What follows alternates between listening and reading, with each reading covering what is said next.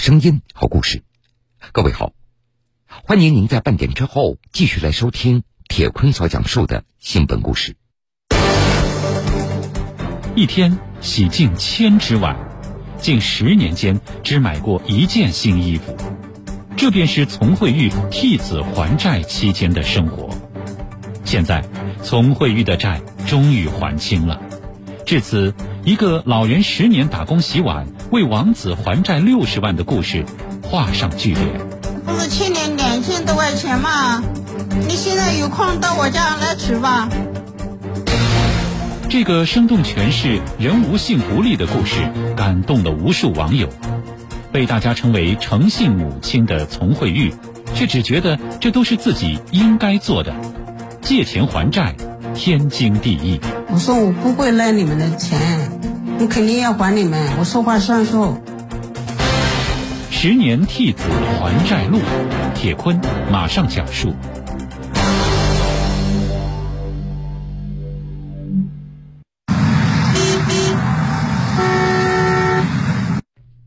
夜晚的江苏省如皋市，大街上开始喧闹起来，饭店里的顾客也逐渐的增多了。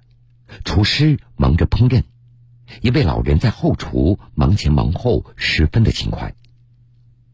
由于常年洗碗，老人的手已经干裂了。水整天在水里啊，这夏天嘛，他就是有点烂手啊；冬天嘛，有点裂开的，发红啊，好疼啊。老人名叫丛慧玉，今年已经七十多岁了。一般人到这个年龄，早就在家颐养天年了。可他为什么还要这样的辛苦呢？这还得从十一年前的一场意外说起。丛慧玉他有一个儿子叫小红，在当地经营一家装饰公司。平日里，老两口一边务农，一边照看年幼的孙子，日子虽然过得非常辛苦，不过一家人也过得是其乐融融。就在十多年前，在一次做装潢工程的时候，小红的经营遇到了意外。十年之前了，老板那是开宾馆的，他家里的材料全部是我儿子包工包料，做到差不多的时候，那个老板他就溜走了。工程做完了，小红却没有拿到一分钱，还搭上了材料钱和工人的工资。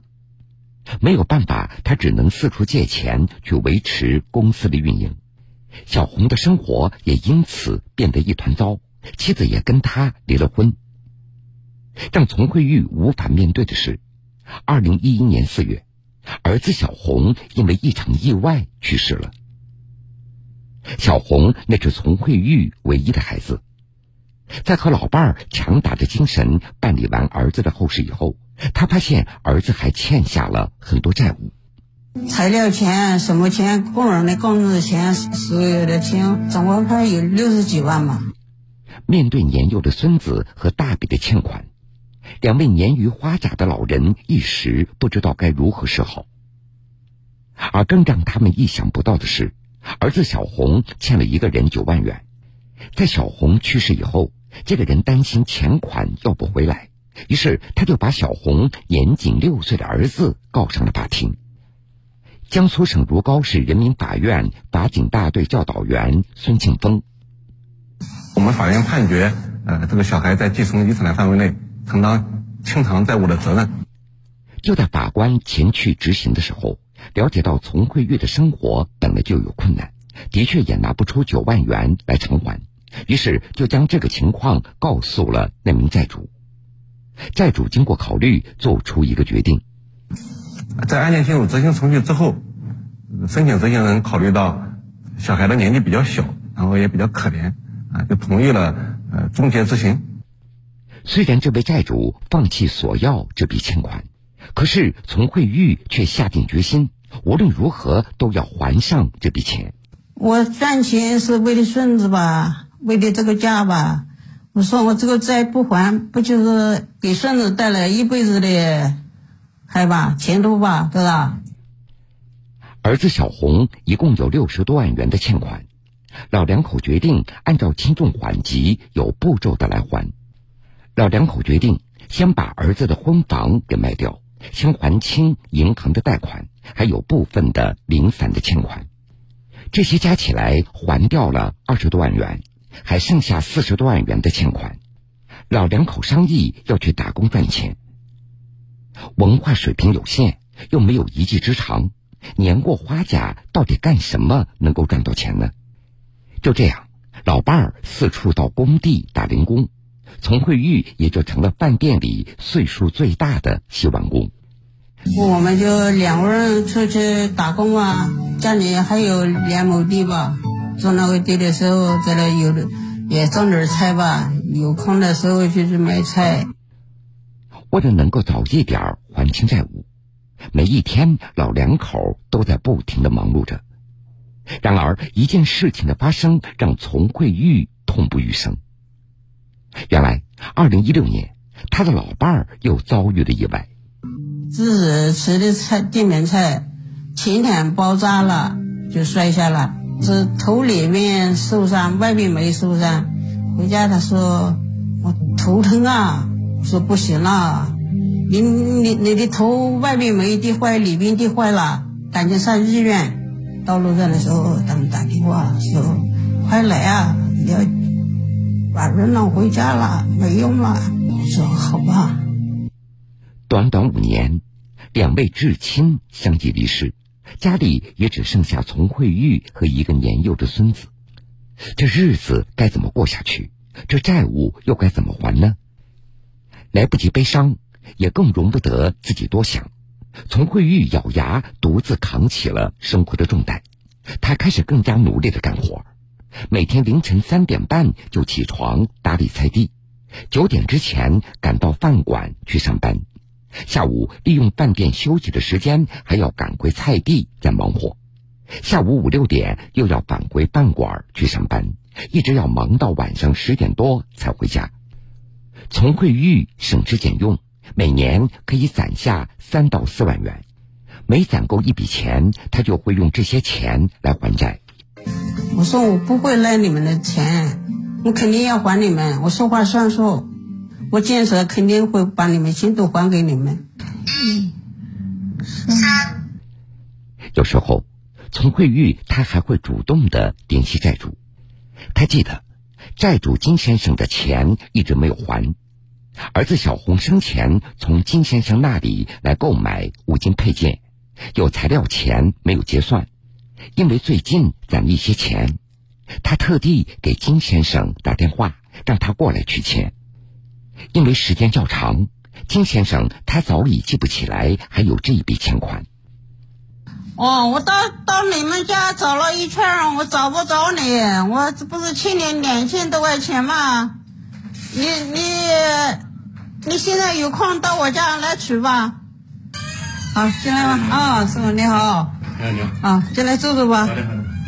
到里面坐坐，我来倒水。哎，我给你的钱我数好了，你的水片。两千三。啊，债主李先生他是做装修材料生意的，当年丛慧玉的儿子小红欠他两千多元的材料钱，在了解到丛慧玉家里的情况以后，考虑到这钱款的数额也不是很大，李先生也就放弃了索要欠款的想法。但是丛慧玉却坚持一定要把这个钱还给李先生。钱还给你，我说好了，是你的，麻烦你再数一下。这个钱我也不着急，你假如说有其他用，你可以用嘛。不要，我也不我什么多少钱。把你吃了现在，嗯，不好意思，啊，哎，好的好的，不用谢谢就来了。好嘞好嘞。二零一八年，从惠玉攒够了九万元，他打算找到几年前曾经到法院起诉的那名债主。于是，他主动的跟如皋市人民法院法警大队教导员孙庆峰取得联系。那老太太呢，找到我的电话，说想让我帮她查一下，她想把这个钱还掉，因为呃时间比较长了，当时已经相隔六七年了，申请人的电话联系不上。没想到，当孙庆峰查到这位债主家的地址，要去实地走访的时候，丛慧玉他已经找到了那个债主。当看到丛慧玉拿出九万元钱的时候，这位债主特别吃惊。当得知这些钱都是老人起早贪黑打工赚来的时候，债主拿出一沓钱递给了丛慧玉。站在一旁的孙庆峰看到这一幕，也非常的感动。这种情况在我们执行案件当中，遇到的确实不多。申请这个人主动往被这个人手中，塞钱的这种事情呢，比较少见。当时看到这种情况呢，作为我心里来说，也是比较感动的。经过这几年，丛慧玉还有最后一笔欠款没有还。债主在城北建材市场开店，曾经是丛慧玉的儿子小红的合作伙伴。债主上门要债的时候，得知小红去世了，感觉要债无望，他就再也没有来过了。通过小红遗留的材料清单，丛慧玉他估计这笔欠款应该在一万元左右。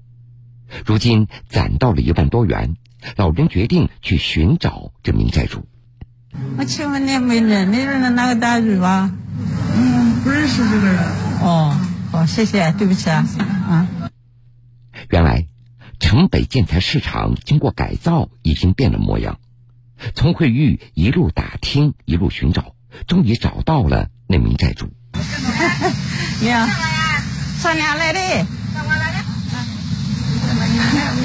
上我来我的孙子噻，快来，年年都来玩。上我来那个，快来。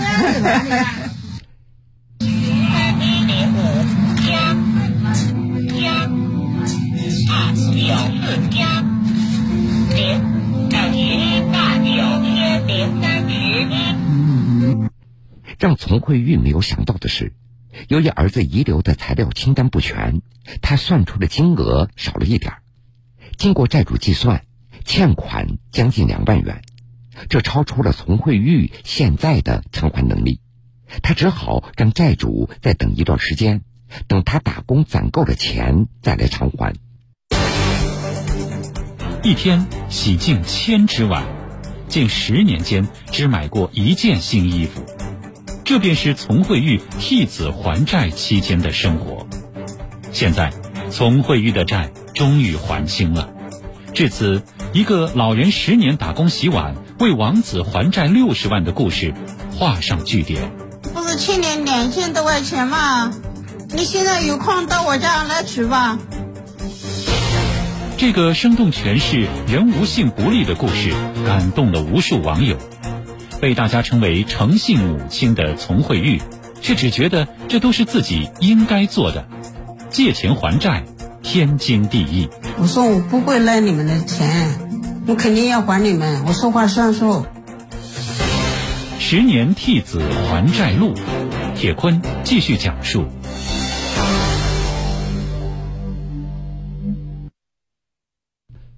陈慧玉替子还债的诚信故事被媒体广泛的报道，他先后被评为南通市道德模范、二零二零年度江苏好人、登榜二零二零年中国好人。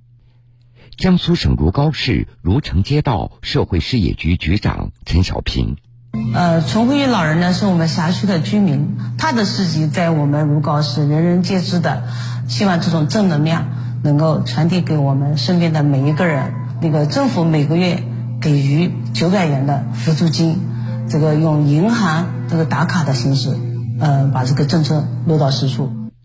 媒体的报道也让丛慧玉的故事广为人知，一些机构和个人也提出要给他捐款。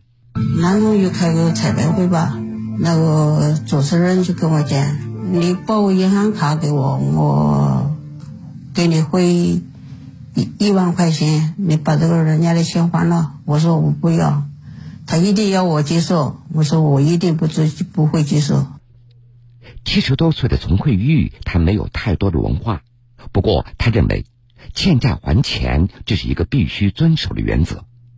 还债的日子里，她还要抚养孙子。孙子现在在郊区的一所中学上学，她决定买上一些食品去看望一下。这个给你，你好，我把这里这个东西带我孙子病病的，去去放你这儿，他等会儿来拿，我放回调子里面。那行行，好好，你把把这个班级，呃，名字写上。好，行，嗯。为了不打扰孩子，丛慧玉把东西放在门卫室以后就离开了。好，放这儿了。好了，谢谢。啊，我走了。好，没事没事，麻烦你啊。嗯，好。如今，儿子的欠款很快就要还清了，丛慧玉的心里也感觉轻松了许多。他觉得未来的生活肯定会越来越好。不嫌，什么都不嫌，走到哪儿算到哪儿。把孙子能培养上大学了吧？他赚了钱，他肯定会养我的。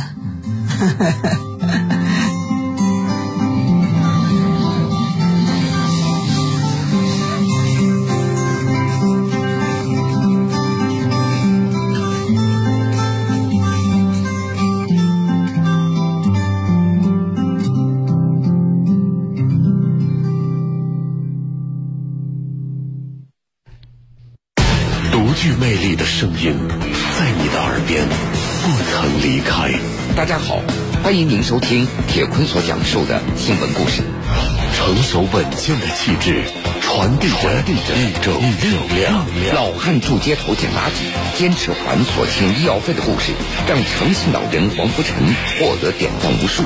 他的凡人善举也引来了阿里巴巴天天正能量项目组的关注，奖励他五千元的正能量基金。新闻故事，耐人寻味，铁坤讲述，不容错过。欢迎各位继续来收听新闻故事。说到诚信，我们再来听下一个故事。十七岁开始，他做学徒，进入建筑行业，一干就这四十多年。面对盈亏的选择，他要做明星工程；面对千万的巨债，他要做良心老板；面对社会的责任，他要做爱心乡贤。他就是被称为“最美诚信之星”的江苏儒林建设工程有限公司总经理徐延清。下面，我们就跟随记者童森一起来听听他的故事。走走走哪哪哪？身为公司的掌门人，六十五岁的许延清还是习惯每天下工地转转，抓生产安全与工程质量，从不含糊。工人们也习惯了这个经常与他们同工同吃的总经理，时刻牢记他的严格要求。许延清说：“公司对外良好的口碑，对内紧密团结的氛围，始于一次债务危机。”二零零八年新年刚过，公司四个项目经理先后跑路，一千多万巨额债务泰山压顶，工人纷纷找上门来讨要工钱。有我记得有有三四个人，我在那个办公室二楼，找到我找到我就叫我，当时就要有答复。我说当时你要求要给给钱，你不给我要跳仓。安抚好情绪激动的工人，许延清将公司当时所有的现金都拿出来用于支付工资。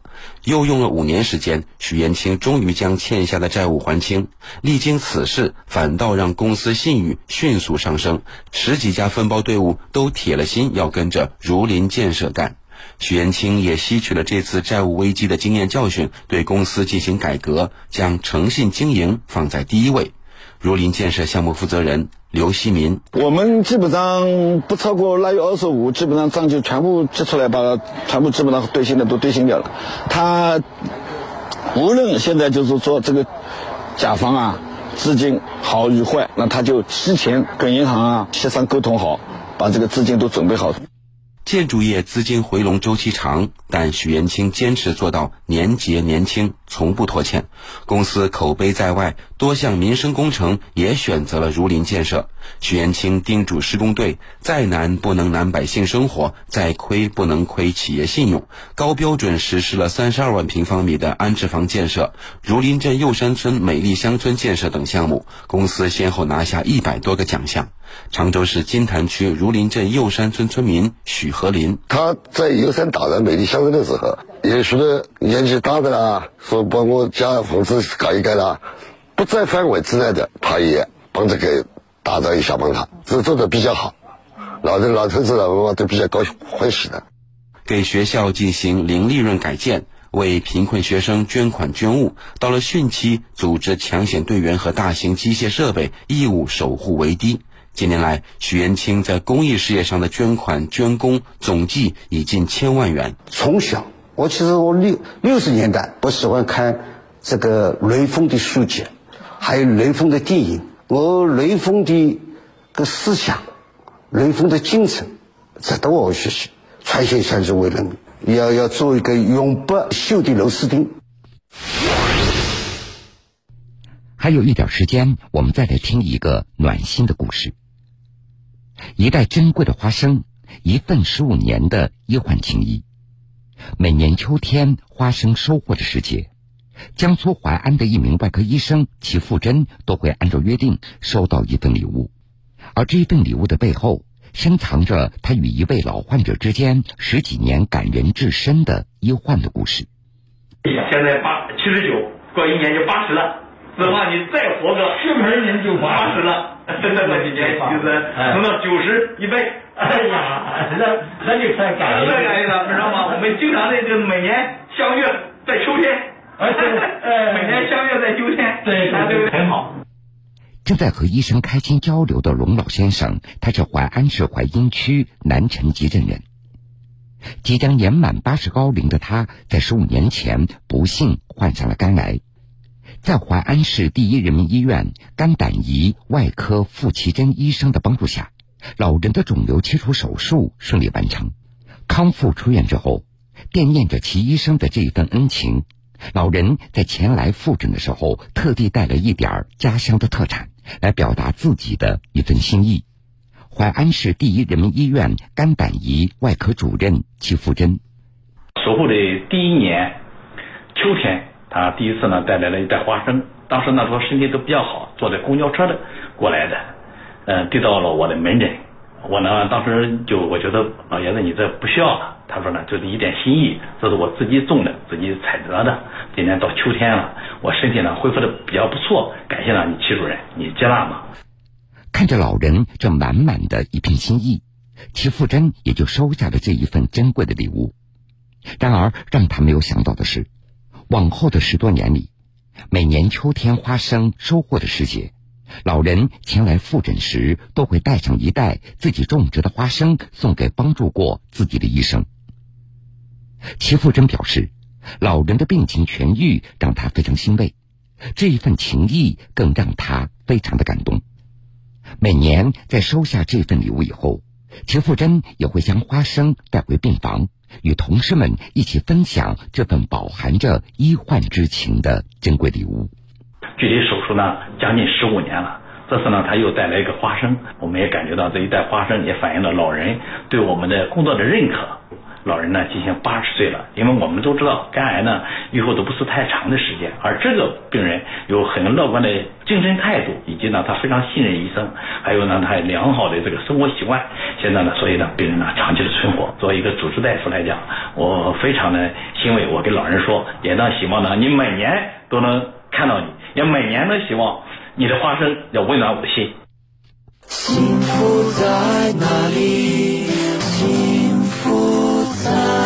这里。